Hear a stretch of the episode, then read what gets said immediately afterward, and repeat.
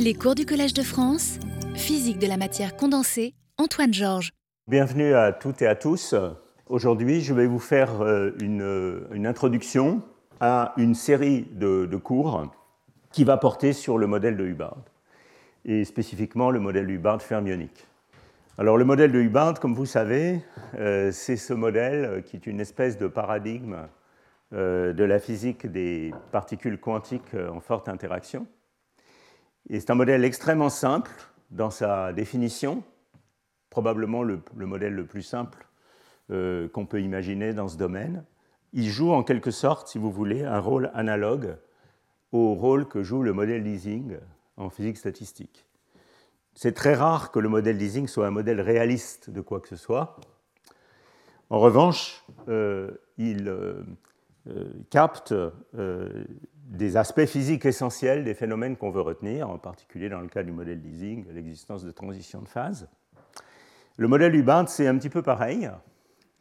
Euh, jusqu'à une date relativement récente, il était rare qu'il constitue une description réaliste d'un matériau particulier, mais euh, on espère que ce modèle est suffisamment euh, simple, mais en même temps suffisamment riche pour prendre en compte et décrire euh, un certain nombre des phénomènes physiques qu'on veut, euh, veut prendre en compte.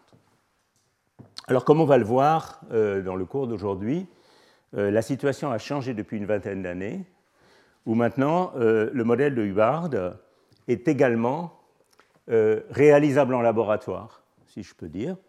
C'est-à-dire qu'on peut fabriquer des systèmes artificiels avec des atomes froids et de la lumière qui véritablement réalise un système euh, dans le laboratoire pour lequel le modèle de Hubbard est une description réaliste. Alors en fait, ce que j'ai dit sur les matériaux, ce n'est pas non plus tout à fait vrai. La situation est un petit peu plus euh, positive que ce que j'ai laissé entendre. Il y a quand même un certain nombre de classes de matériaux, si on revient à la matière condensée, aux électrons dans les solides, pour lesquels euh, le modèle de Hubbard est une très très bonne approximation. Et je vais en parler un peu aujourd'hui. Je vais vous donner des exemples de matériaux pour lesquels le modèle de Hubbard est une bonne approximation. Voilà, alors avant d'entrer dans le vif du sujet, euh, je voudrais vous donner quelques éléments euh, d'organisation du cours. Alors d'abord, le cours est en français, comme vous l'avez sans doute remarqué, les séminaires sont en anglais.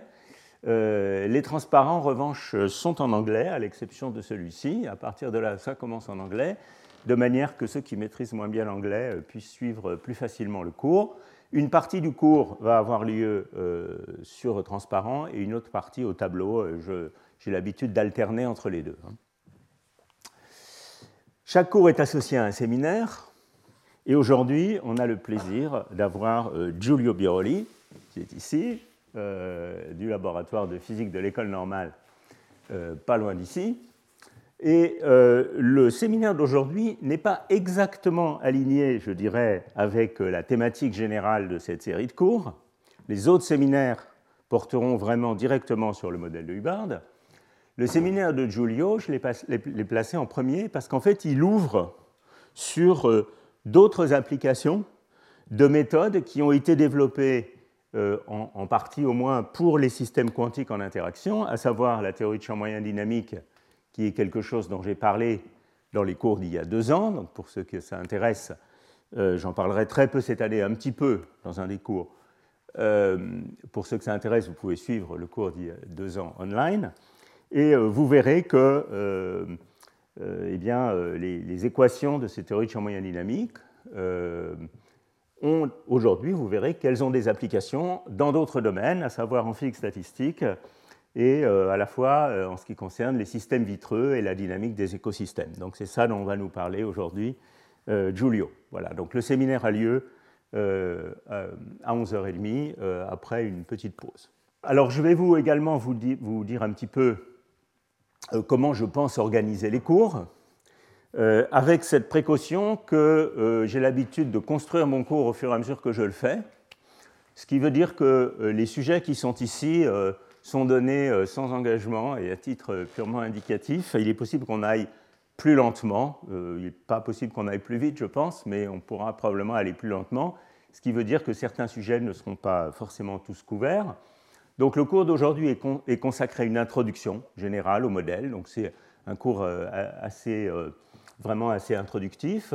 Je vais vous parler essentiellement de deux choses après avoir introduit le modèle. Je vais vous parler de réalisation physique, à la fois dans le domaine des atomes froids et dans le domaine des matériaux. Et puis je vais vous parler de symétrie. Et si on a le temps, à la fin, je vais vous parler un petit peu de diagonalisation exacte de petits systèmes, qui est un euh, sujet qui euh, euh, va bien avec les symétries du problème et également permet déjà d'entrer un petit peu dans la physique sur des exemples très simples. Donc voilà un petit peu l'idée du, cours d'aujourd'hui. Je pense qu'on va, on va arriver à s'y tenir.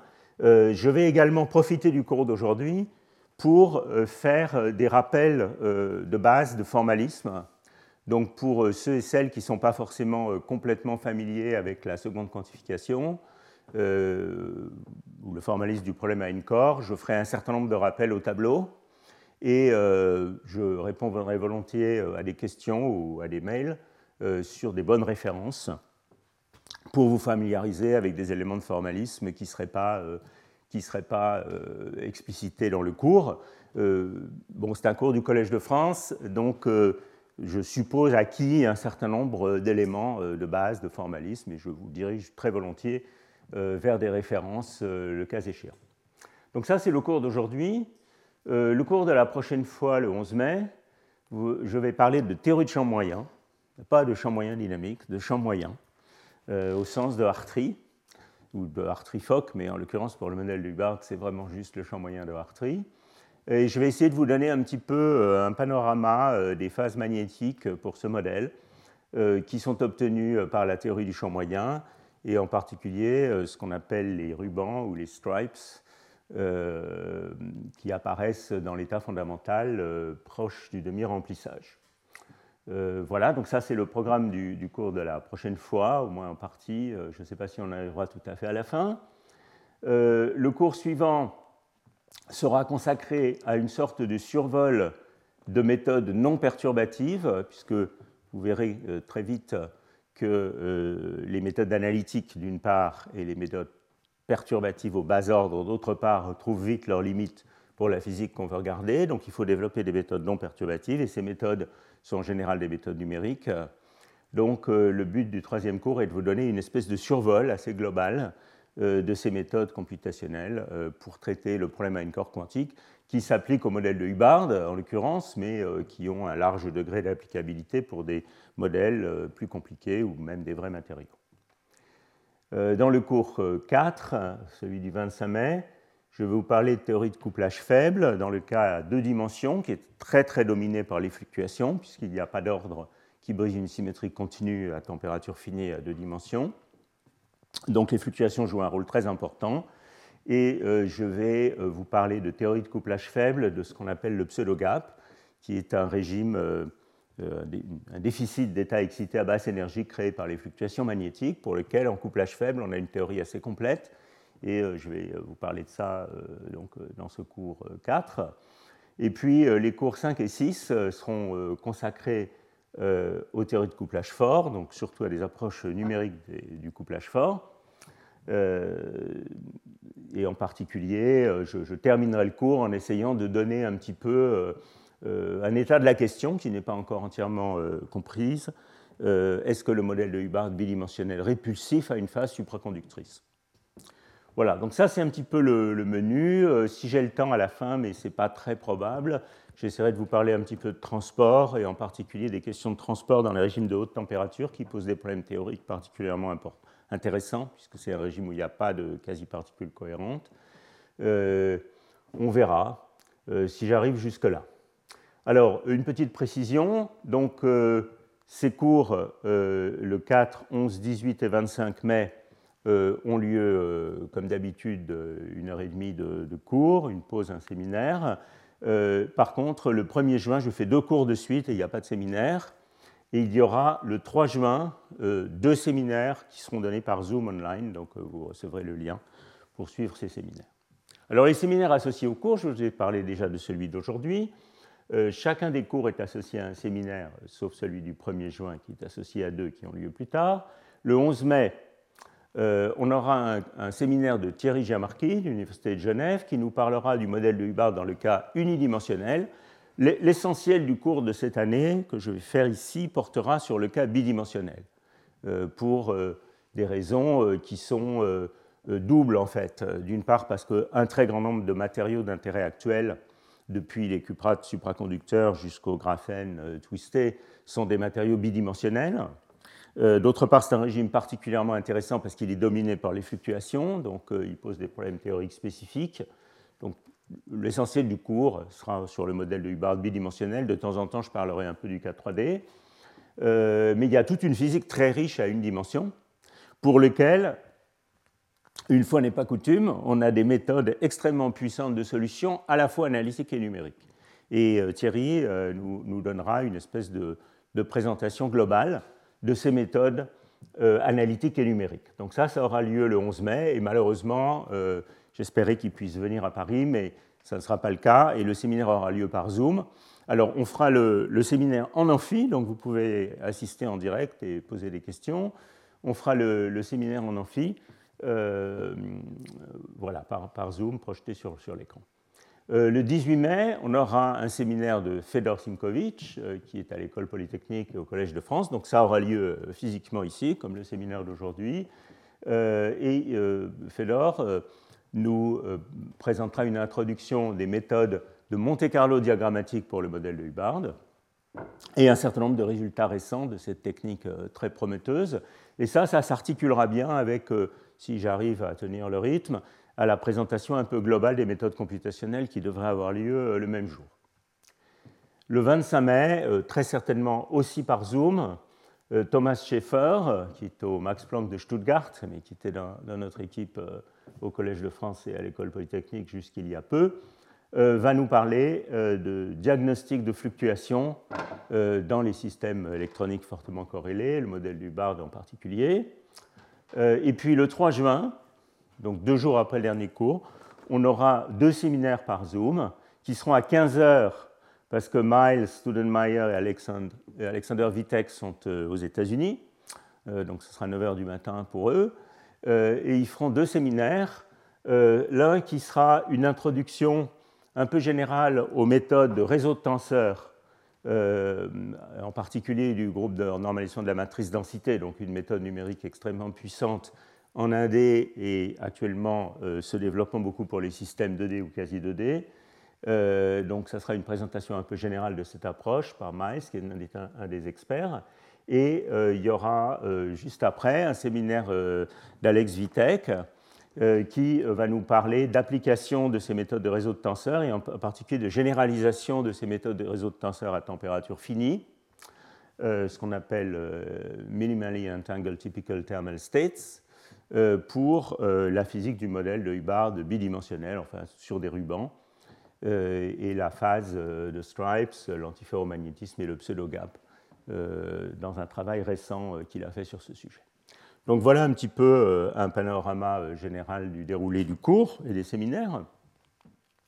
Et je précise aussi un certain nombre de points pratiques. Donc euh, il y a une liste de distribution mail pour le cours. Je pense que vous êtes tous abonnés, je l'ai en principe vérifié. Si toutefois ça n'était pas le cas, vous pouvez souscrire directement de cette manière. Vous pouvez aussi vous désabonner si vous en avez assez. Et si vous n'y arrivez pas, vous m'envoyez un mail et je vous abonne. Voilà. Et bien sûr, euh, le cours et les séminaires sont tous euh, enregistrés et euh, mis online sur le site web de la chaire, en général 24 ou 48 heures après l'enregistrement, comme aujourd'hui. En dernier lieu, last but not least, comme on dit, je voudrais vraiment remercier les collaborateurs avec lesquels, au cours de ces dernières années, on a fait euh, beaucoup de travaux euh, sur euh, le modèle de Hubbard et des modèles reliés. bon, ils sont trop nombreux pour que je les énumère tous verbalement, mais voilà, un grand nombre d'entre eux sont réunis sur cette, sur cette slide. Et en particulier, je voudrais remercier Michel Ferrero et les collègues de l'équipe ici, ainsi que mes collègues du, CCQ à New York, euh, qui m'ont permis de, m'initier à toutes sortes de méthodes pour lesquelles je n'avais pas une expérience très grande il n'y a que quelques années. voilà, donc beaucoup de ce que je sais sur ce domaine est dû aux gens qui sont sur ce transport. Euh, dernier point, euh, comme je vous le disais, vous pouvez euh, poser des questions brèves en amphi, essayez de concentrer vos questions à la fin, mais s'il y a des questions ponctuelles, j'y réponds volontiers. Alors, on va rentrer dans le vif du sujet, du sujet et définir le modèle de Hubbard. Donc, comme vous voyez, ça tient sur une ligne ou deux. C'est extrêmement simple. De quoi s'agit-il? Alors, il s'agit d'un modèle où on a un réseau donc par exemple ici un réseau carré. Et euh, sur chaque site de ce réseau, on peut avoir euh, des particules quantiques. Alors je parlerai souvent d'électrons, mais encore une fois, ça peut être des atomes froids, qui existent sous deux formes, euh, soit avec leur spin vers le haut, donc il y a un degré de liberté de spin, dans le contexte des atomes froids, ça sera plutôt un degré de liberté hyper fin, mais enfin qui joue le rôle d'un spin ennemi dans des cas simples. donc il y a un degré de liberté de spin, qui peut être vers le haut ou vers le bas si on utilise Z comme l'axe de quantification, disons. Donc on a deux espèces de particules fermioniques, et euh, vous voyez tout de suite que chaque site du réseau peut être occupé, euh, peut exister sous la forme de quatre états quantiques possibles, puisque sur un site, vous pouvez avoir un pas d'électron du tout, ce qu'on appelle souvent un trou, vous pouvez avoir un électron de spin-up, un électron de spin-down, ou deux électrons, mais à ce moment-là, il faut qu'ils aient leur spin opposé en vertu du principe de Pauli. Et puis c'est tout, on ne peut pas avoir plus. Alors c'est la différence avec le modèle de Hubbard bosonique, dont je ne vais pas parler dans, le cours d'aujourd'hui, ni dans l'ensemble de ce cycle de cours. Euh, mais euh, pour ceux que le modèle de Hubbard bosonique intéresse, euh, si vous regardez mes cours d'il y a pas mal d'années, j'avais consacré une séance ou deux au modèle de Hubbard bosonique. Donc là, à la différence du modèle de Hubbard bosonique, on a un espace de Hilbert local qui ne contient que quatre états. Alors il ne contient que quatre états, mais ça veut quand même dire que si on a n sites sur le réseau, on a 4 puissance n, euh, un, espace de Hilbert de taille 4 puissance n, et vous voyez immédiatement euh, un des points centraux du problème de la physique quantique à n corps, qui est que la taille de l'espace de Hilbert croît exponentiellement avec la taille du système, hein, exponentielle de n log 4 et ça devient euh, très très vite très grand. Par exemple, si vous avez deux sites, vous avez 16 états. Si vous avez quatre sites, vous avez 256 états, etc. Et donc très rapidement, les méthodes de diagonalisation exacte euh, deviennent problématiques. C'est un des, points centraux euh, du problème à n-corps quantique. On y reviendra tout à l'heure quand je vous présenterai un peu des diagonalisations exactes de petits systèmes. Alors que font ces électrons sur le réseau? Ben, Ils peuvent faire deux choses dans le modèle de Hubbard. Il y a un terme euh, qui est un terme d'énergie cinétique, qui décrit le saut d'un électron d'un site, euh, en l'occurrence J, vers le site I. Donc vous voyez cet opérateur C, J sigma. Je suppose que vous êtes euh, tous et toutes plus ou moins familiers avec les opérateurs de création et d'annihilation. Je ferai quelques rappels au tableau. vous avez donc un opérateur qui détruit une particule de spin sigma, sigma up ou down, euh, sur le site J et qu'il a créé euh, sur le site I. Donc, ça est un processus qui décrit le saut d'un électron du site J au site I. Et puis, euh, il y a bien sûr le processus inverse, hein, qui est le saut d'un électron de site I vers le site J. Voilà. Alors, tel que j'ai écrit les choses ici, c'est vraiment le cas le plus simple où l'amplitude de saut n'existe qu'entre sites plus proches voisins du réseau, euh, ce qui est désigné par ce petit symbole ici. Hein. donc ce symbole désigne les liens du réseau, et l'amplitude T euh, de saut et l'amplitude tunnel, c'est pour ça qu'on l'appelle T, euh, qui permet à un électron de sauter d'un site sur l'autre d'une manière un tout petit peu plus générale. je le ferai quelquefois dans la suite du cours. On pourra considérer un modèle de Hubbard avec des amplitudes de saut étendues, donc quelque chose comme ça. Voilà, donc là je, cite, je somme sur toutes les paires de sites, donc euh, je n'ai pas forcément besoin de, mettre l'hermétique conjugué explicitement. Hein, il y a une somme sur sigma aussi ici évidemment. Et je vous rappelle que les opérateurs euh, CI sigma, CJ sigma prime euh, anticommutent, puisque ce sont des fermions, et puis que CI sigma, C croix J sigma prime, donc c'est l'opérateur d'annihilation avec son opérateur de création, ça va être 1 si sigma égale sigma prime et i égale ch. Voilà, donc ça, ce sont les opérateurs euh, création et annihilation de base pour les fermions avec leur relation euh, d'anticommutation. Alors, une chose que je voudrais aussi euh, tout de suite préciser, c'est que, en réalité, quand je parle de la création d'un électron au site I, je fais un peu une, je vais un peu vite en besogne, disons, dans la mesure où il faut préciser dans quelle fonction d'onde je crée ma particule sur le site I.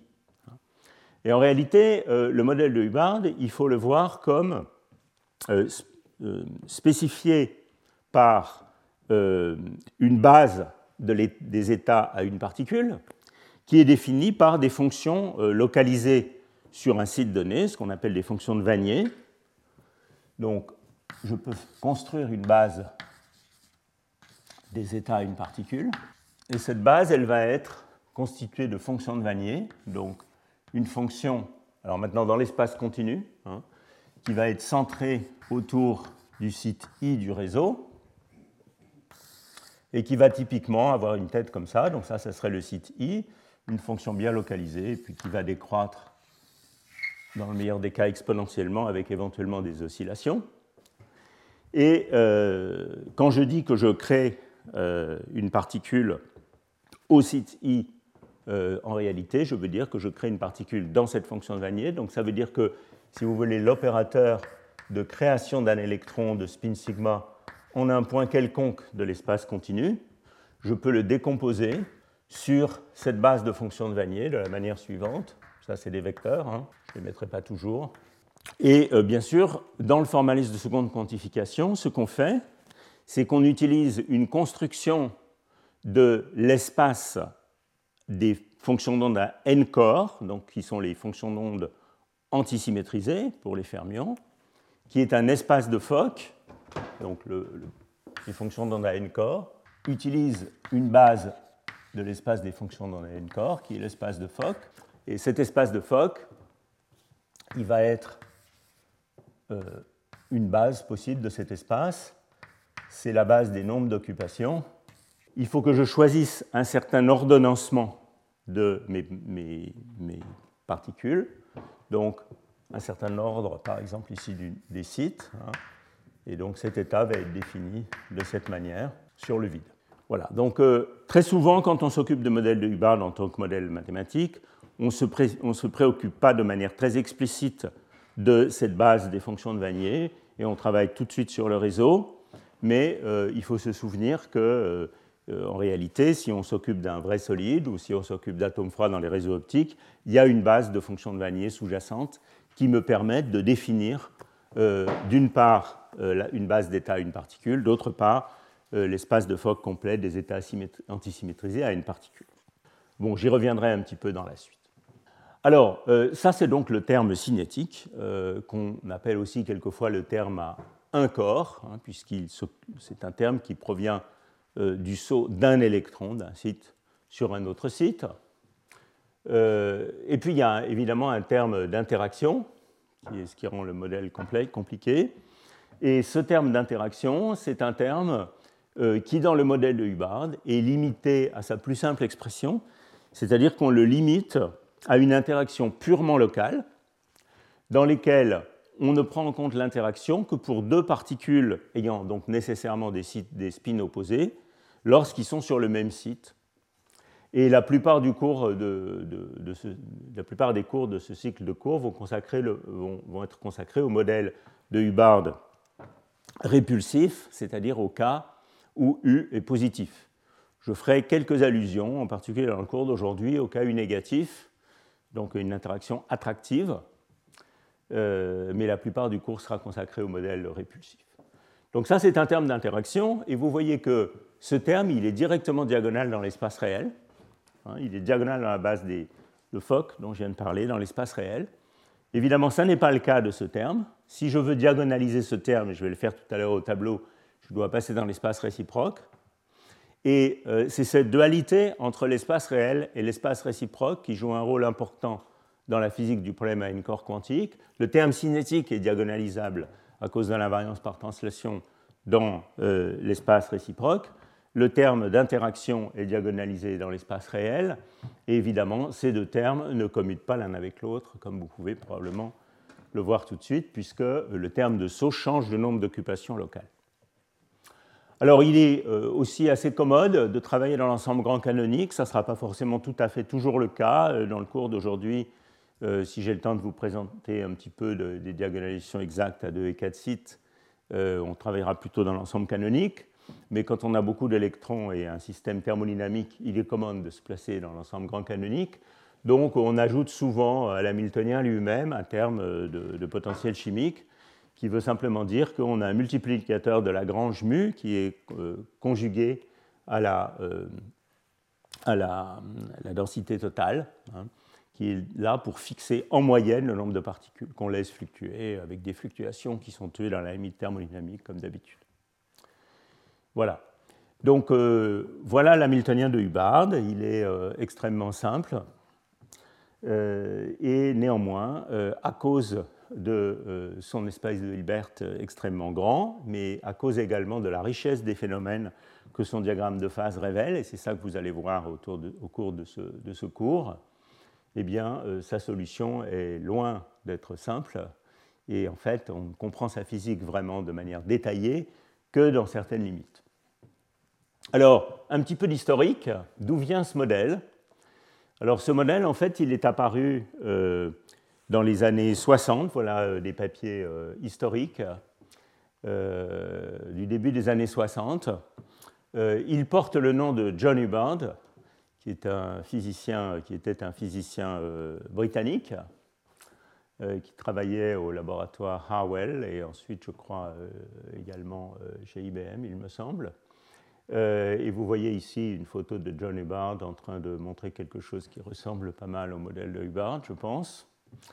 Euh, mais euh, il y a également des travaux euh, quasi contemporains ou même quelquefois un peu antérieurs qui introduisent des modèles très similaires, en particulier utilisent l'approximation d'une interaction locale. il faut citer particulièrement Junjiro Kanamori qui est un physicien pionnier euh, en particulier du magnétisme itinérant et du problème quantique à n-corps en général, qui est l'auteur d'un très bel article, euh, cet article euh, ici, dans lequel il introduit essentiellement le modèle de Hubbard pour étudier la physique du ferromagnétisme, et en particulier dans cet article, il montre que dans la limite de basse densité de ce modèle, il n'y a pas de phase ferromagnétique et de transition de Stoner, j'y reviendrai dans le cours 2. Euh, comme vous le voyez ici, euh, si vous allez regarder ces articles, celui-là et celui-là, c'est explicitement dans le titre, euh, dans les années 60, ce modèle était particulièrement considéré dans le contexte du ferromagnétisme itinérant, hein, c'est-à-dire de l'explication du ferromagnétisme des métaux. Alors, un petit mot à ce sujet. En réalité, euh, ce modèle tel qu'il est là euh, n'est pas vraiment un modèle très réaliste pour le ferromagnétisme des métaux, hein, comme le fer euh, ou le nickel par exemple.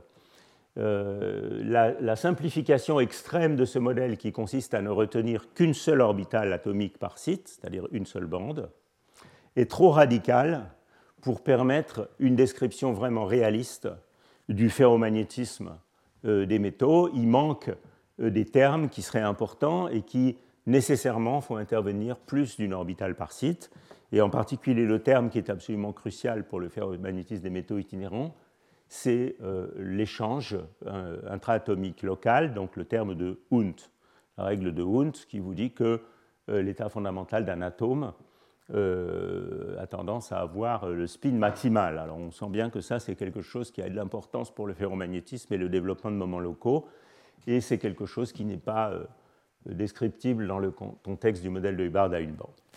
Bon, néanmoins, l'existence d'une phase ferromagnétique dans le modèle de Hubbard est une question parfaitement légitime, et c'est cette question qui était considérée dans les années 60 et qui motivait euh, l'introduction de ce modèle. Alors j'ai parlé de, Hubbard lui-même et de, et de euh, il faudrait aussi mentionner les noms de Martin Gutzwiller, qui est un physicien suisse et américain, qui a beaucoup enfin, beaucoup contribué à introduire euh, ce type de modèle et surtout à développer des méthodes d'approximation. Et il est en particulier l'auteur d'une célèbre fonction non variationnelle, la fonction non de Gutzwiller, pour traiter ce, type de modèle dans une approche variationnelle. Et puis, euh, bien sûr, euh, Phil Anderson, géant de la physique de la matière condensée, euh, qui, euh, dans sa théorie euh, du super-échange, vous allez entendre parler vers la fin du cours d'aujourd'hui de super-échange antiferromagnétique, donc dans sa théorie du super-échange, considérait déjà l'approximation d'une interaction locale. Donc voilà un certain nombre de pionniers, disons, du modèle Hubbard. on, pourrait parler d'autres contributions, en particulier de celle de Jacques Friedel dans le magnétisme des impuretés magnétiques dans les métaux, euh, pour lequel on considérait aussi des interactions purement locales. Voilà, alors l'espace de Hilbert, comme je vous le, comme je vous le disais tout à l'heure, euh, c'est celui-ci, et vous voyez que ce modèle, il est extrêmement simple, dans la mesure où il a très peu de paramètres. Et une des questions qu'on va se poser, c'est quel est le diagramme de phase dans l'espace des paramètres? Donc précisons un peu quel est cet espace des paramètres. Cet espace des paramètres, c'est essentiellement euh, la constante de couplage. Alors vous voyez qu'il y a deux échelles d'énergie, celle de l'interaction U et celle de l'amplitude de saut T. Donc il y a une constante de couplage sans dimension, U sur T. Donc ça c'est clairement un des axes euh, de l'espace des paramètres. Et on peut passer du régime de couplage faible, où U sur T est, faible, à un régime de couplage fort, où U sur T est grand. Voilà un des axes. il y a un autre axe qui est la densité moyenne de particules. Hein. donc euh, n serait 1 sur le nombre de sites, la somme sur les deux espèces de spin de la valeur moyenne de n sigma. Et clairement, puisqu'on peut avoir au maximum deux particules par site, euh, la densité est quelque chose qui varie entre 0 et 2. Euh, donc il y a un axe ici, et si on est à température nulle, c'est tout. Ce sont les deux axes du diagramme de phase. Alors évidemment, on peut compliquer le problème, on peut regarder des sauts plus, loin que plus proches voisins, T', etc., ce qui ajoute des paramètres euh, dans ce plan de température nulle. Mais enfin, dans sa version la plus pure, disons, euh, voilà l'espace des paramètres à deux dimensions euh, qui sont ceux du, modèle de Hubbard. Et puis bien sûr, on peut regarder ce modèle à température finie, donc ceci ajoute un troisième axe qui serait la température, toujours par exemple en unité de l'amplitude de saut, de la largeur de bande du terme cinétique. Euh, et puis euh, voilà, ça, ça définit un espace des phases à trois dimensions, un espace des paramètres à trois dimensions dans lesquels on veut comprendre le diagramme des phases. Alors, euh, tout ça, c'est sur un réseau fixé, et il y a évidemment une chose qu'on peut faire varier dans ce modèle, qui est le réseau sur lequel on le regarde. Et ça, ça va impliquer des, changements importants dans la physique. Euh, il y a d'une part une notion de dimensionnalité, donc vous verrez lors du séminaire de la fois prochaine les particularités et l'intérêt du modèle du Hubbard à une dimension. Euh, on peut regarder le modèle à deux dimensions sur différents types de réseaux. Je vais beaucoup parler dans cette cycle de cours du réseau carré, mais on peut aussi, euh, j'en parlerai un petit peu tout à l'heure, considérer des réseaux frustrés, par exemple des réseaux triangulaires. Et à ce moment-là, il y a une compétition intéressante entre les effets d'interaction et les effets de frustration, frustration magnétique en particulier. Et c'est le cas d'un certain nombre de matériaux pour lesquels on a une structure euh, de réseau frustré bidimensionnel, comme certains organiques, par exemple, dont je parlerai tout à l'heure. Euh, et bien sûr, on peut regarder ce modèle à trois dimensions, et on peut aussi regarder ce modèle euh, dans des limites de grandes dimensions pour lesquelles certaines formes de la théorie du champ moyen, en l'occurrence la théorie du champ moyen dynamique, deviennent exactes. Et je vous renvoie pour ça au cours d'il y a deux ans, euh, pour lesquels vous trouverez euh, les séances euh, online. Alors, voilà ce qui achève un petit peu la présentation de l'hamiltonien. Donc maintenant, vous êtes familier avec le modèle de Hubbard et son hamiltonien, l'espace des paramètres. Je vais vous parler maintenant un petit peu de symétrie, mais avant de faire ça, je voudrais euh, euh, quand même faire un petit intermezzo pour continuer un petit peu sur le formalisme du problème corps, pour être sûr que euh, les notions de base sont, bien, sont bien communes, et aussi simplement pour fixer un petit peu les notations dont je vais me servir dans la suite. Donc là, je vais plutôt passer un petit peu au tableau et vous parler un petit peu de problème N-core. Alors voyons. Donc je vais peut-être revenir un petit peu en arrière et euh, vous dire un petit peu quelles approximations on fait quand on se limite, comme on le fait ici, à une bande ou une orbitale de Vanier euh, par site. De manière générale, quand on a un problème à n-core, on va se placer, disons, dans le continu, et on va considérer un Hamiltonien. Et là, maintenant, j'utilise une notation de première quantification, c'est-à-dire une notation où j'introduis explicitement euh, les coordonnées des n électrons présents. Hein, donc, euh, l'indice A, ici, c'est un indice qui euh, numérote les électrons du système, à ne pas confondre avec NS, qui va devenir plus tard le nombre de sites. Ça, c'est le nombre de particules. Voilà. Alors, en notation première quantifiée, comment est-ce qu'on peut écrire euh, l'hamiltonien? Eh bien, on va avoir quelque chose comme euh, un terme d'énergie cinétique ou un terme à un corps qui agit sur les n électrons du système. Donc ça, ça va être un petit H0 qui est euh, l'hamiltonien à un corps qui agit dans l'espace de Hilbert à un corps, et qui va dépendre des coordonnées de la particule A. Et puis on va avoir un terme d'interaction qui va euh, décrire l'interaction entre deux particules A et B. Voilà. Donc ça, c'est une notation en première quantification. Alors maintenant, euh, je vais introduire une notion de seconde quantification. Alors je, déteste ce terme de seconde quantification. En fait, il s'agit simplement de construire l'espace de Fock des états antisymétrisés en ayant précisé ce qu'est la base des états à une particule. Voilà. Donc, on peut diagonaliser cet Hamiltonien à un corps. Donc maintenant, je vais considérer dans l'espace de Hilbert l'Hamiltonien H0 et on va diagonaliser l'Hamiltonien H0. Donc on va se donner une base des états alpha qui diagonalise l'Hamiltonien H0. Et euh, sur la base de cet état, de cette base d'état une particule, on peut construire l'espace de Fock des états nombres antisymétrisés, hein, qui représentent la base de mes, maintenant de mes états à n corps, qui sont les fonctions d'onde antisymétrisées où je spécifie les occupations de ces différentes orbitales à une particule. J'introduis les opérateurs C alpha et C bêta comme d'habitude, donc en particulier anticommutation de C croix alpha et de C bêta. Encore une fois, cet opérateur change le nombre d'occupations de l'état de Fock par une unité. C bêta le réduit par une unité. Et euh, je vais décomposer je peux réexprimer dans une notation seconde quantifiée l'hamiltonien dans cet euh, espace de Fock. Donc maintenant, ça, sera une notation, disons, comme on dit, seconde, de seconde quantification, mais on devrait dire que cet hamiltonien décrit simplement comment l'opérateur hamiltonien agit dans l'espace de Fock des états antisymétrisés.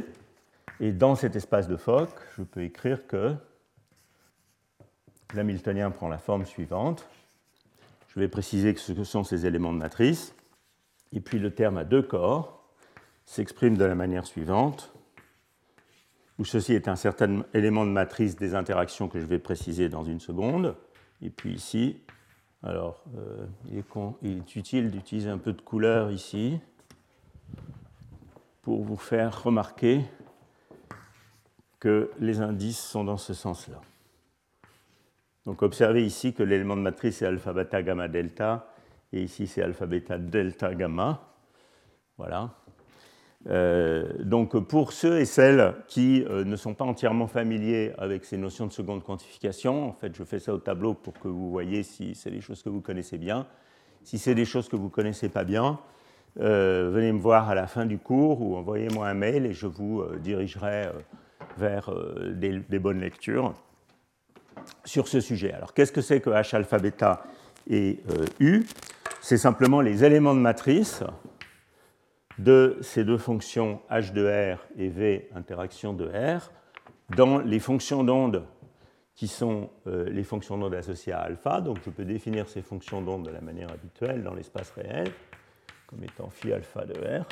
Et h alpha d'état, c'est simplement l'élément de matrice de h0 entre deux fonctions d'onde à un corps. Et u alpha bêta gamma delta, donc vous voyez c'est un tenseur à quatre indices, ça va être l'élément de matrice de l'interaction les C croix sont associés à des phi stars. Hein, donc R, c'est les coordonnées du premier électron, euh, le A là-bas, et R' les coordonnées du deuxième électron.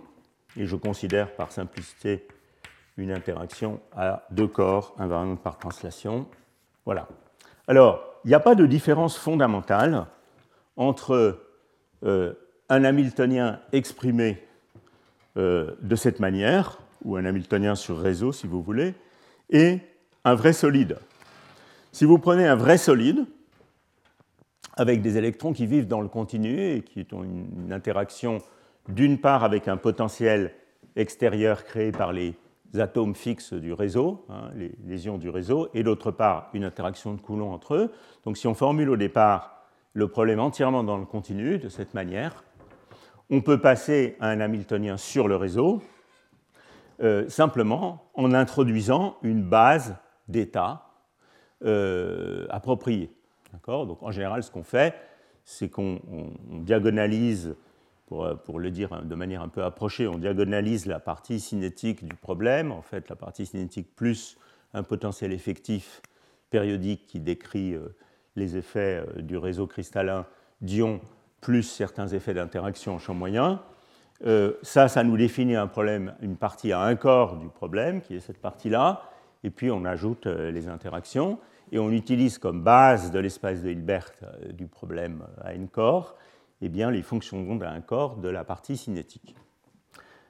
alors, la seule chose, c'est que si on fait ça pour un vrai solide, on va bien sûr avoir plein d'états par site.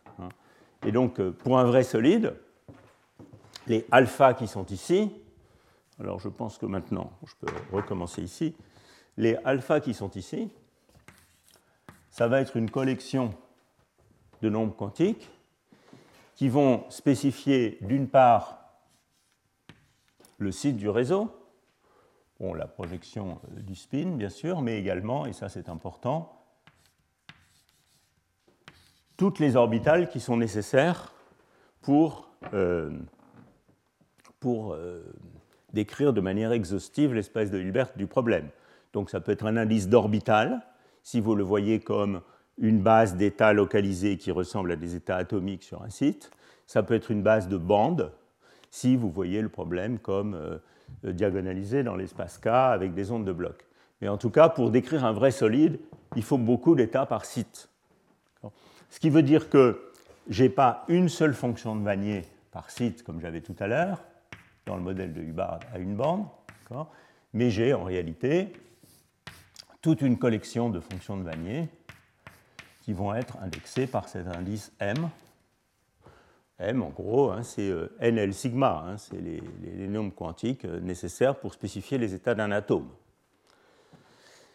Alors ça veut dire quoi? Ça veut dire que euh, le terme cinétique, il va faire intervenir, une fois que je l'ai réexprimé dans cette base, le terme cinétique qui est ici, il va faire intervenir une matrice de saut, TIJ, qui sont les éléments de matrice de l'opérateur à un corps dans cette base, mais TIJ MM'. Donc c'est euh, l'approximation du modèle de Hubbard à une bande, elle consiste à retenir un seul des nombres quantiques M, une seule orbitale par site pour le système. Par exemple, vous pouvez penser à un cristal formé d'atomes d'hydrogène et vous retenez seulement l'orbital 1s. Et euh, de manière encore un peu plus complexe, le tenseur d'interaction, ça va être quelque chose qui fait intervenir, qui est un tenseur d'ordre 4, comme vous voyez ici, qui va faire intervenir les spins sigma 1, sigma 4, les orbitales M1, M4, et puis les sites du réseau R1, R4. D'accord? Encore une fois, les nombres quantiques, c'est les I ou RI, sigma et M. Donc vous voyez que c'est un tenseur d'interaction assez complexe.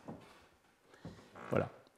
Euh, et euh, l'approximation qu'on fait là, enfin le, modèle de Hubbard simplifié dans toute sa beauté simple, consiste eh bien, à ne retenir qu'une seule bande, qu'une seule orbitale par site, donc tous les m sont égaux, et à simplifier l'interaction en ne retenant que le terme diagonal, R1 égale R2 égale R3 égale R4. C'est évidemment une approximation extrêmement drastique, et encore une fois, pour un très grand nombre de matériaux, ce n'est pas une approximation réaliste, je vais y revenir dans un instant.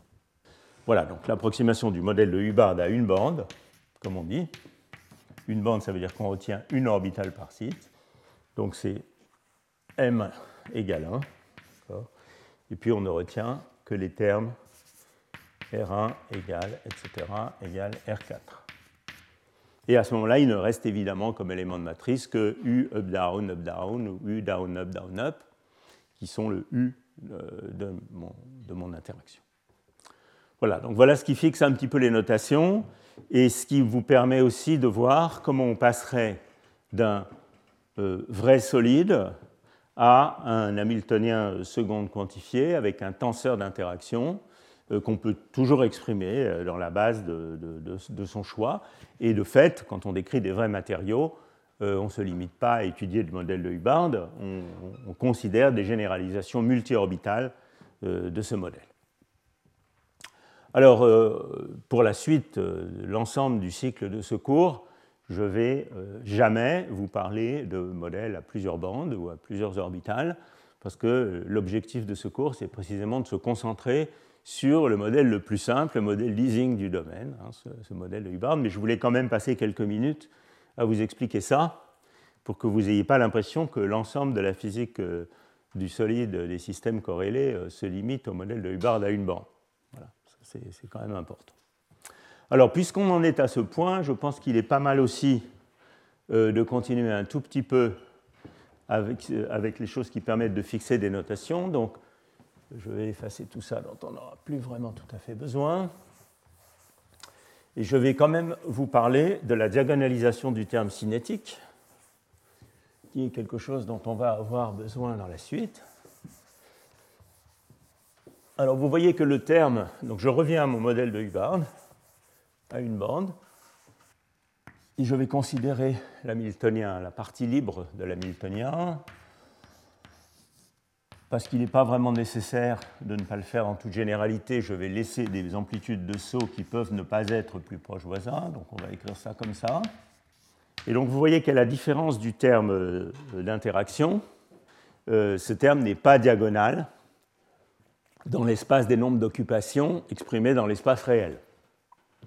Mais euh, si les TIJ sont invariants par translation, je peux utiliser euh, la transformée de Fourier pour diagonaliser ce terme. Et c'est ça que je, voudrais faire maintenant.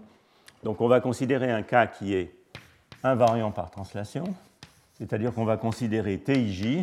Par simplicité, je vais considérer TIJ réel, mais ce n'est pas essentiel. Il suffit que TIJ égale TJI star, si, si TIJ a des éléments de matrice complexes. Juste parce que je le fais au tableau et je ne veux pas écrire des stars partout, je vais garder ça comme ça.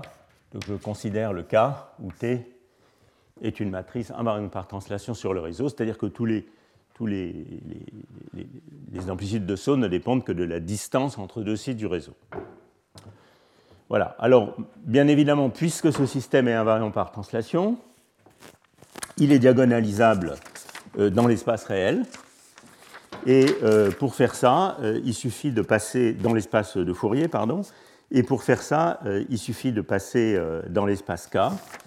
Alors, je vais essayer de euh, ne pas me tromper dans la manière dont j'aime définir les choses dans l'espace K. Donc, je vais définir maintenant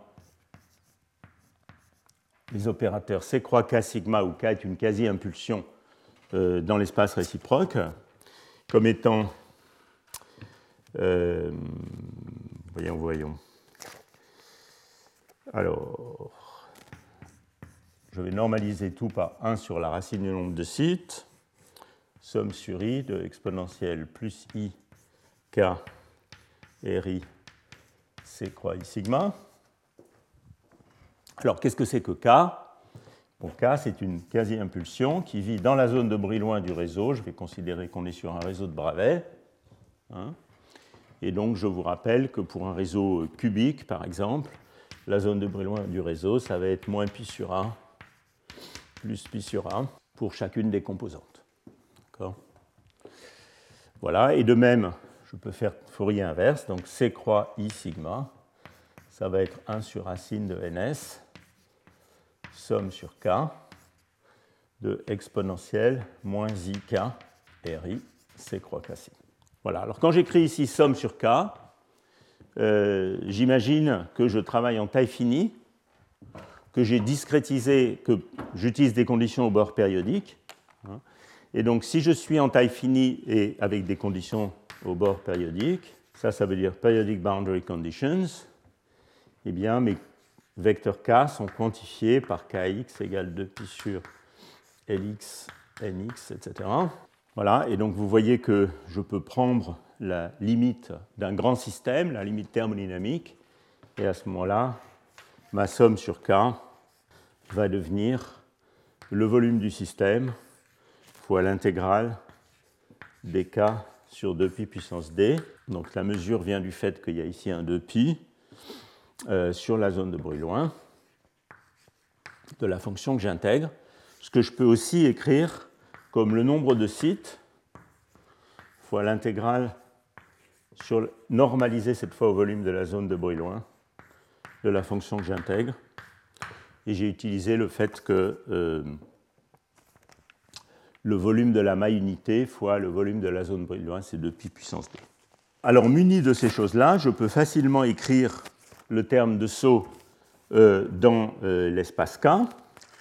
Et pour faire ça, il suffit de faire la chose suivante. Donc, je vais écrire, je vais tout simplement écrire TIJ C croix I, J. Donc je, laisse tomber les indices de spin pour, euh, faire plus vite au tableau. Hein. TJ, C croix I, J. Ça va être, je substitue l'expression qui est là, 1 sur ns, somme de kk', C croix K, CK', somme sur IJ de TIJ exponentielle de I ou moins I, KRI moins K' J. Tout ça, c'est des produits scalaires, bien sûr, entre vecteurs. Hein. Et vous voyez que je vais utiliser la variance par translation de la manière suivante. Ceci ne dépend que de RI moins RJ.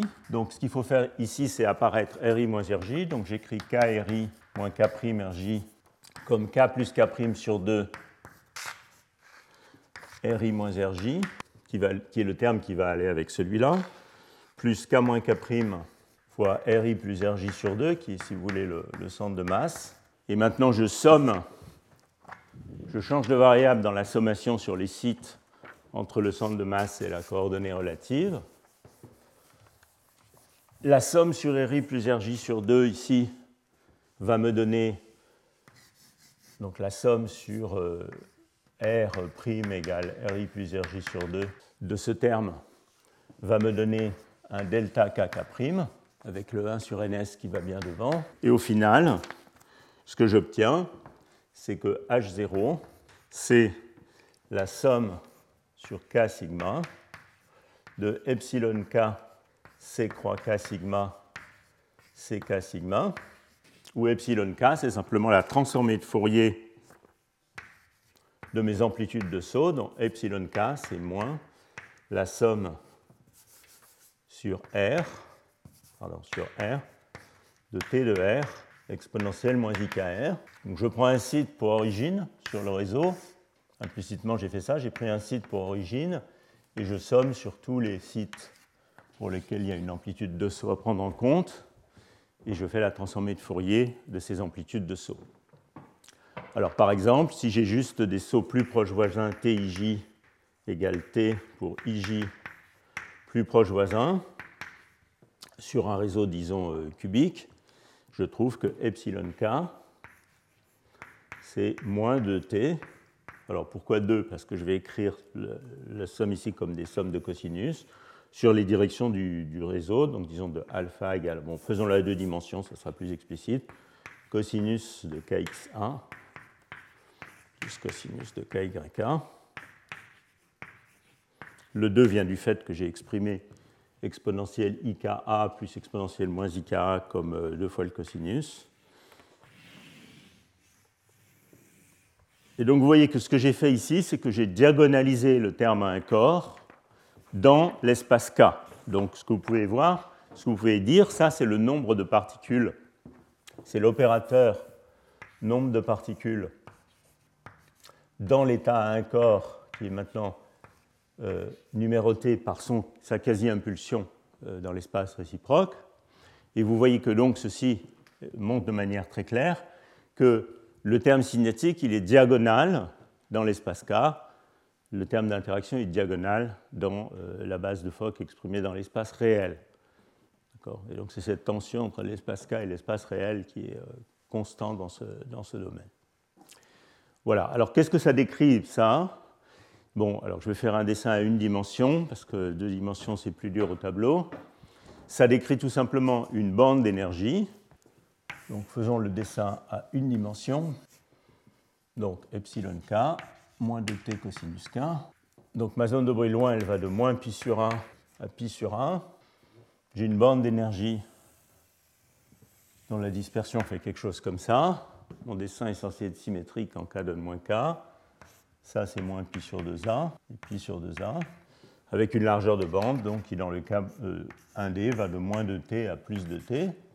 Et pour construire l'état fondamental du système à U égale 0, la seule chose que j'ai à faire, c'est à peupler ces états K par une particule de spin-up et une particule de spin-down jusqu'à ce que j'ai épuisé l'ensemble de mes électrons, ce qui, dans le cas U égale 0, va me définir un déterminant de Slater correspondant au remplissage de ces états K jusqu'à un certain niveau, qui est le niveau de Fermi du système.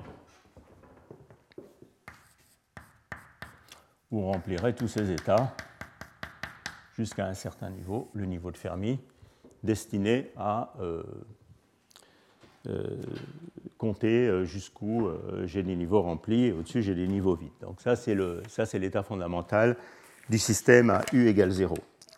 Alors vous voyez qu'une autre manière de, de, regarder les choses, c'est qu'en réalité je suis passé de mes fonctions de Vanier qui étaient localisées sur les sites euh, à des fonctions de bloc. Qu'est-ce que j'ai fait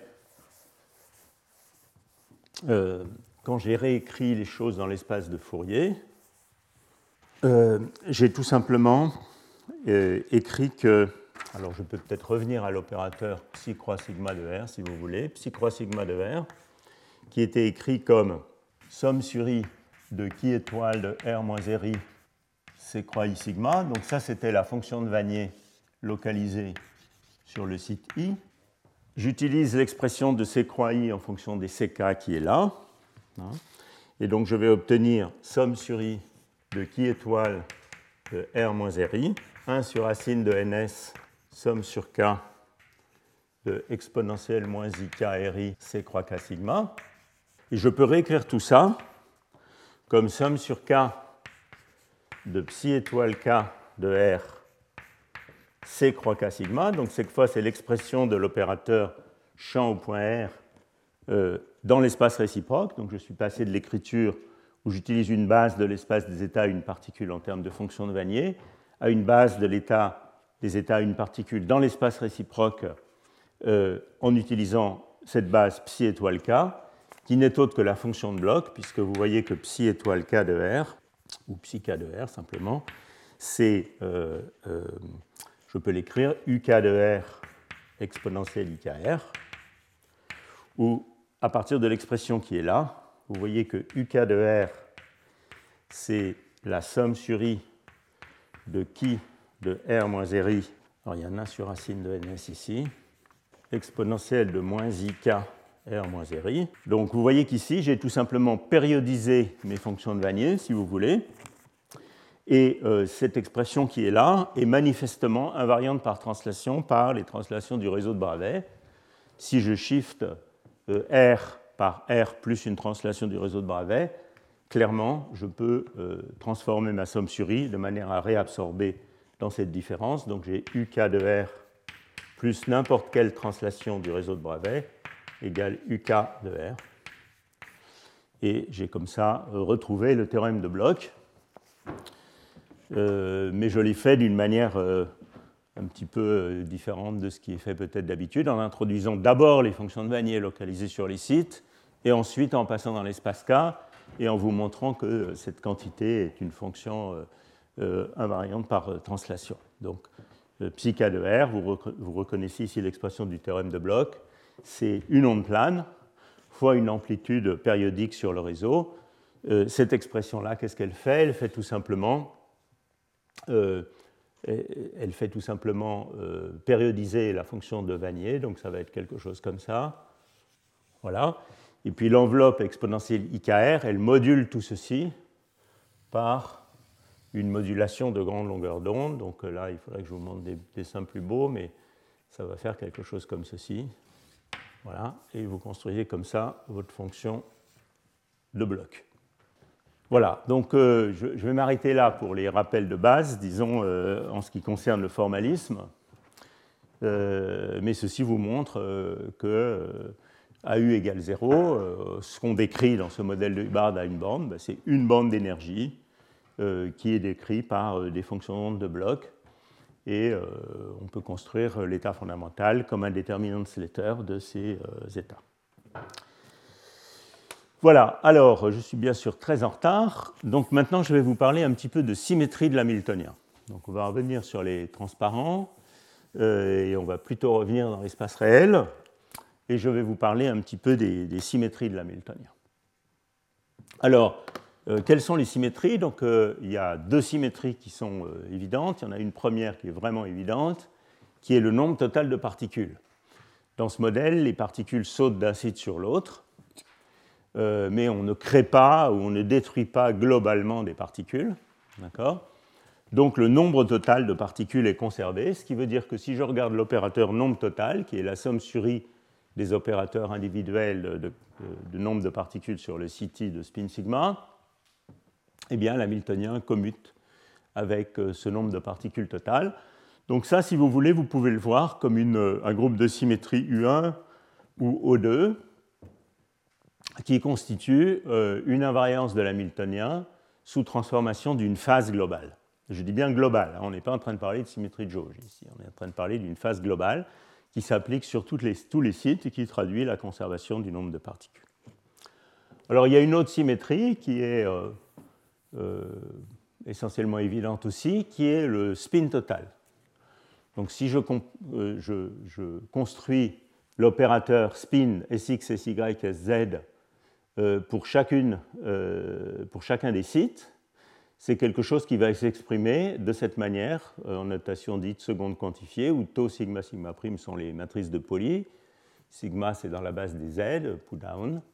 Et ici, il y a une sommation sur les indices répétés. Donc, par exemple, SZ, c'est 1 demi de N up moins N down. Et les autres, euh, ben, S euh, c'est C croix up, euh, C down, S moins, c'est C croix down, C up, etc. Et c'est un exercice simple de vérifier que H commute avec S.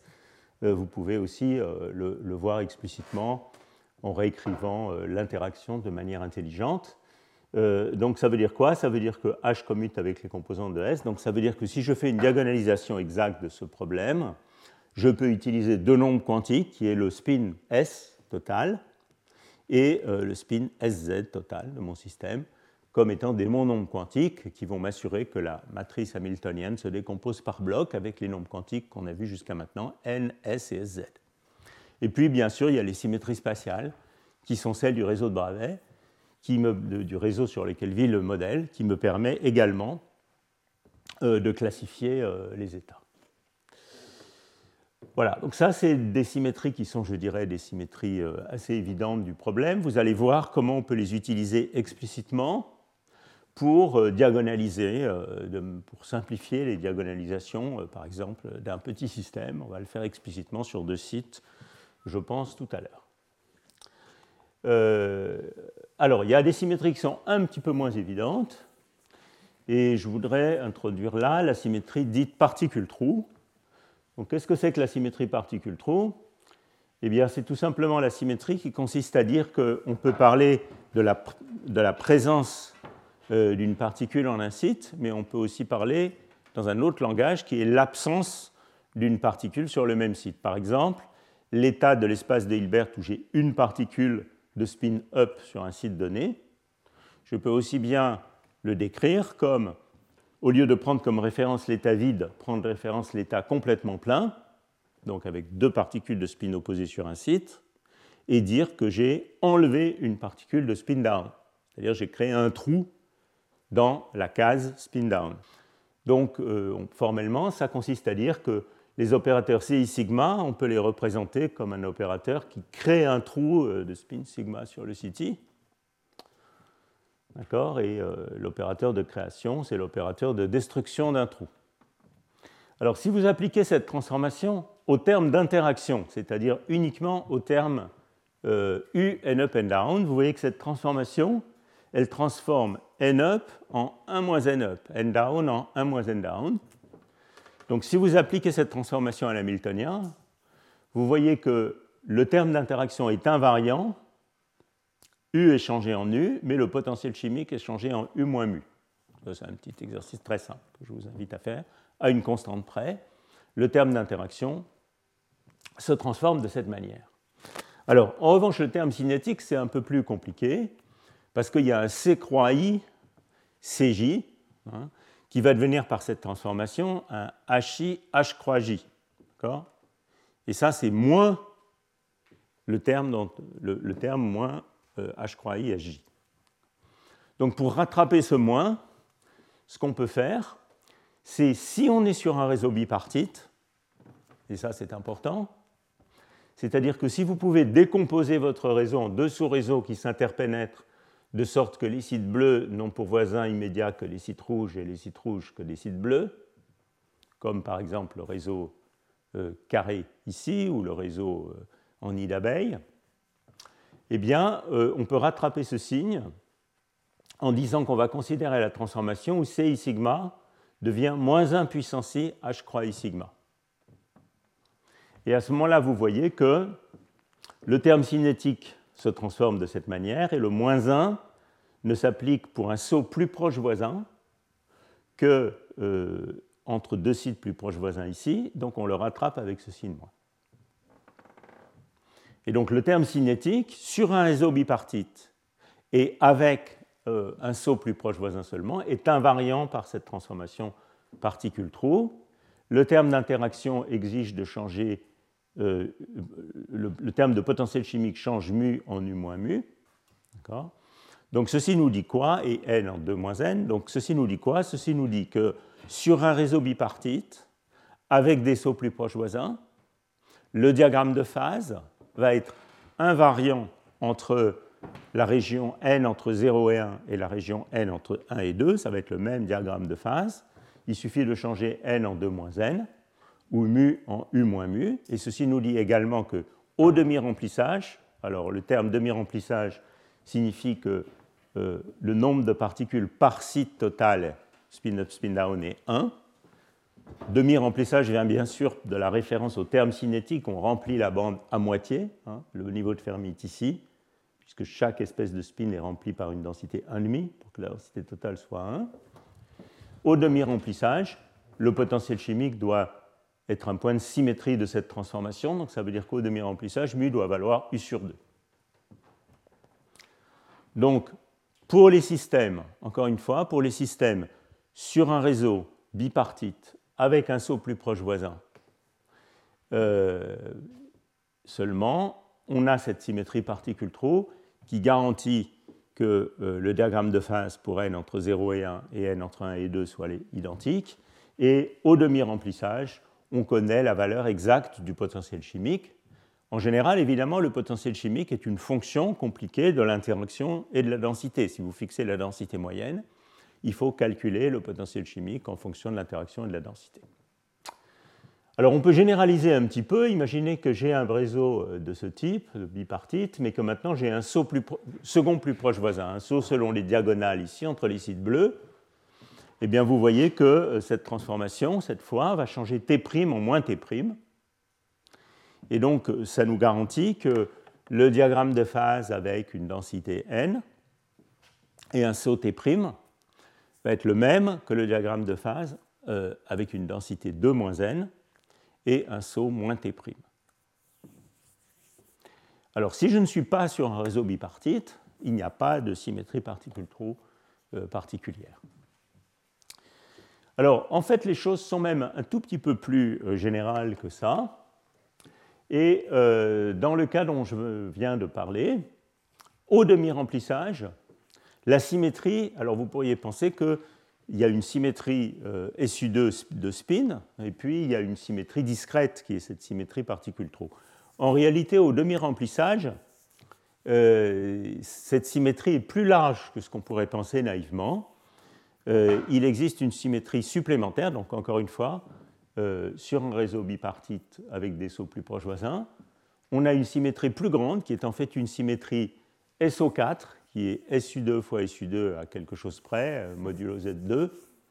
Et c'est quelque chose qui a été montré finalement relativement récemment, il y a une trentaine d'années, par euh, Chen Lin-Yang, celui de la violation de la parité, euh, qui a montré que euh, ces opérateurs qui sont ici, alors vous voyez, ça c'est un opérateur assez marrant, il crée une paire, vous pourriez dire une paire de Cooper sur le site I dans un état singulier, hein, avec une phase qui est alternée selon les deux sous-réseaux. C'est-à-dire que euh, c'est un état, si j'applique ça sur le vide, je trouve un état de type euh, BCS local, si vous voulez, un état apparié de paire localement, mais avec une structure alternée ou staggered, donc un moment qui est pi. Donc c'est un état dans lequel les paires portent un moment euh, Q égale pi pi sur le, réseau.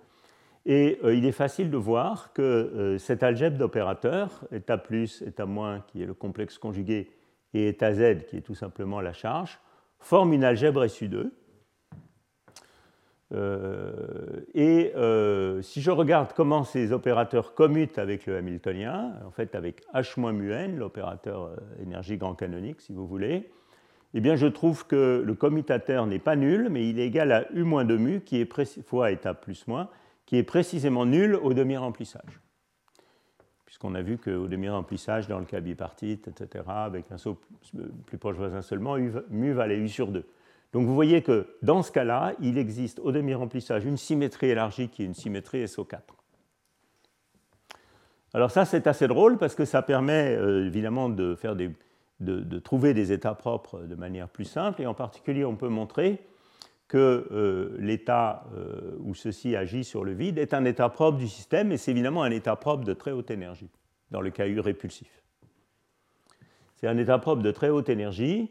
Euh, néanmoins, il a été proposé qu'on puisse réaliser cet état de paire particulier, donc on appelle ça le état pairing,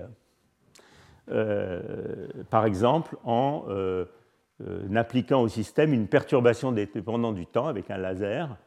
Euh, il y a différents articles sur ce sujet, euh, dont je suis co-auteur du premier, où on propose que, avec un processus hors d'équilibre, on puisse piloter, créer cet état pairing dans, dans, ce système. Voilà. Donc je ne vous parlerai pas dans la suite du cours de cette symétrie SO4 tellement, je ne vais pas vraiment m'en servir, mais c'est bon de savoir qu'elle existe alors, euh, dernière chose, toujours dans l'esprit euh, des symétries du problème, je vais vous montrer que toujours sur un réseau bipartite, il est possible en fait de transformer euh, le problème à U positif au demi-remplissage dans le problème à U négatif au et en dehors du demi-remplissage. Alors ça, c'est un truc assez marrant qui permet de de, dire des choses sur le modèle à U négatif en travaillant sur le modèle à U positif, euh, également d'établir une correspondance physique entre les, deux, entre les deux problèmes. Alors pour faire ça, je vais utiliser une version un peu modifiée de la symétrie particule-trou, qui consiste à appliquer une transformation particule-trou du, type de celle qu'on avait tout à l'heure, mais seulement sur une des deux espèces de spin. La, transformation particule-trou d'avant elle s'appliquait aux deux espèces de spin. Maintenant, je vais faire une transformation particule-trou seulement sur les spin down. Donc, je ne touche pas au spin up, je ne leur fais rien. Et les spin down, on transforme C croix I down en moins 1 puissance I DI down, comme on faisait avant, avec moins 1 puissance I, euh, euh, qui vaut 1 sur les sites de, sous-réseau A et, moins 1 sur le sous-réseau B. Donc je suis sur un réseau bipartite.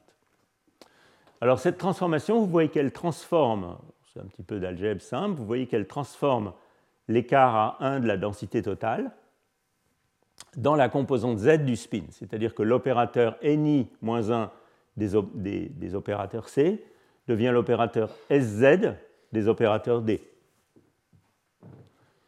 De même, le terme de potentiel chimique compté depuis U sur 2, qui est sa valeur au demi-remplissage, se transforme en un champ uniforme appliqué à SZ. Bon, ça c'est clair, puisque mu moins U sur 2 s'applique à cet opérateur, et un champ uniforme s'applique à somme sur I de SIZ. Et si vous regardez la manière dont les autres composantes de l'opérateur de spin se transforment, vous voyez que si je prends S, donc Sx plus, plus I, Sy, et je fais cette alternation ici, donc moins 1 puissance I, Si, se transforme en C croix I up, C croix I down, qui est l'opérateur qui crée une paire dans l'état singulier au I. Donc l'opérateur de pairing se transforme en l'opérateur de spin dans la direction XY alterné d'un sous-réseau sur l'autre. Donc qu'est-ce que ça veut dire? Ça veut dire qu'il y a une symétrie parfaite au demi-remplissage. Euh, il, y a une, symétrie parfaite entre le modèle à U positif et le modèle à U négatif. Donc restons pour l'instant au demi-remplissage. Au demi-remplissage, mu vaut, vaut, U sur 2, ce qui veut aussi dire que dans ce langage des D, on est en champ nul. D'accord? Et donc il existe une symétrie parfaite entre le diagramme de phase dans le plan température U, j'ai fixé la densité comme étant 1 par site, pour U positif, et le diagramme de phase température U pour U négatif. Alors, essayons de, comprendre un petit peu mieux comment marche cette symétrie.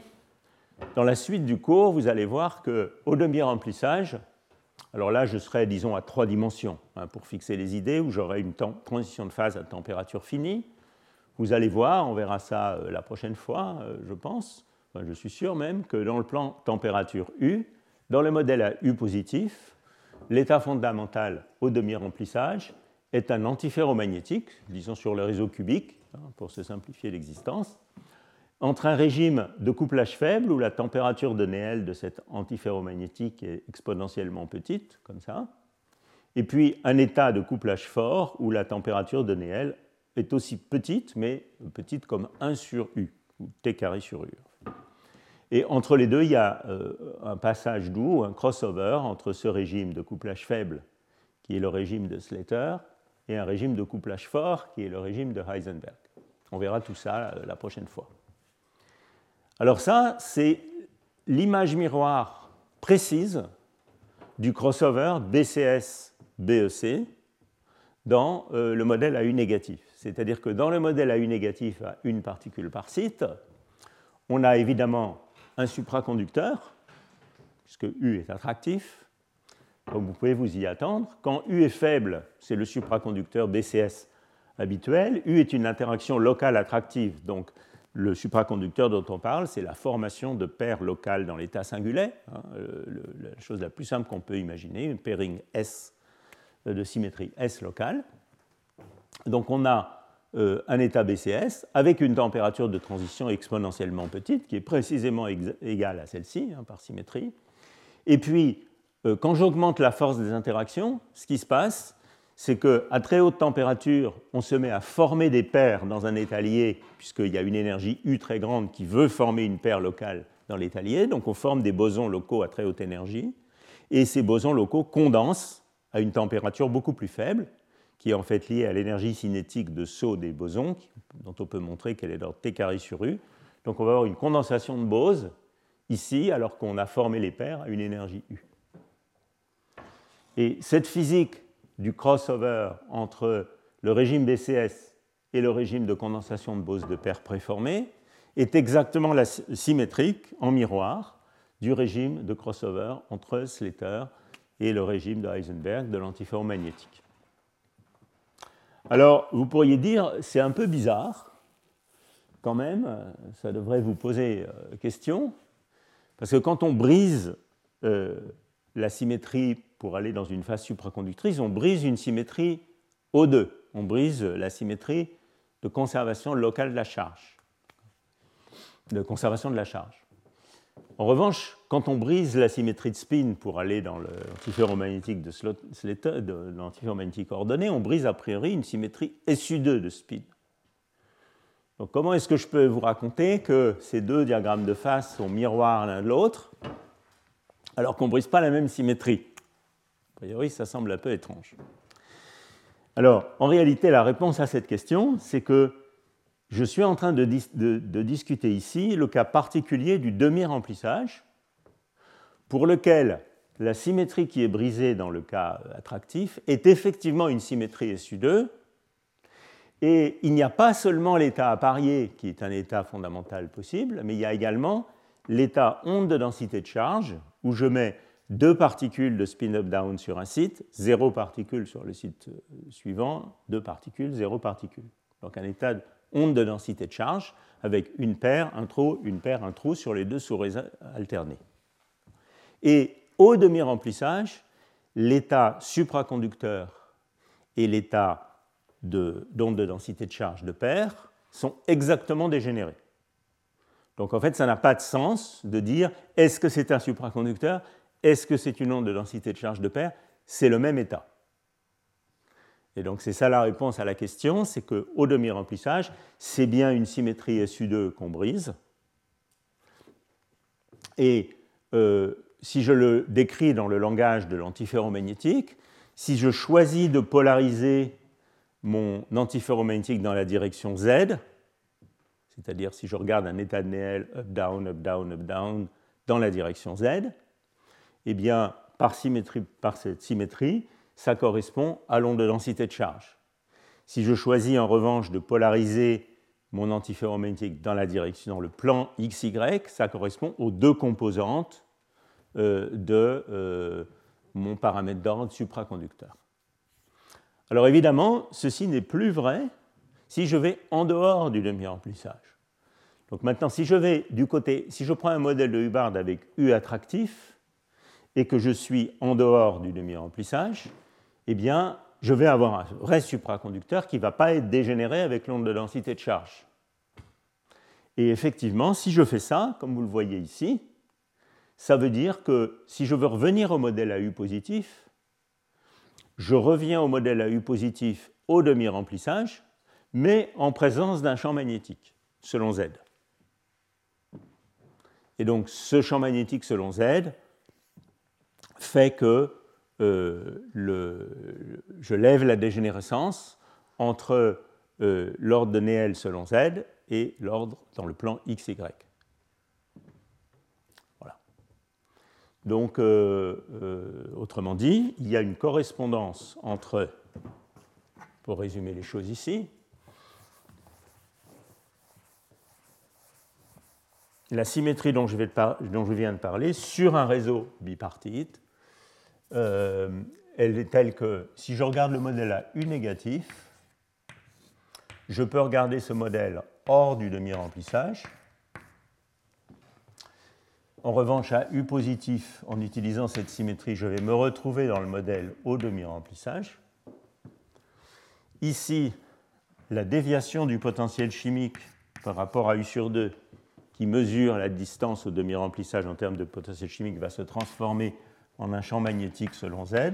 L'antiferromagnétique polarisé selon, polarisé selon Z, donc ça c'est l'aimantation alternée N up moins N down selon Z euh, de l'antiferromagnétique. Ah pardon, excusez-moi, il est dans la mauvaise case. Je voulais le mettre ici. Moins 1 puissance I NI up moins NI down, qui est l'antiferromagnétique selon Z va se transformer en l'onde de densité de charge, donc c'est-à-dire l'onde 0 de 0,2, etc.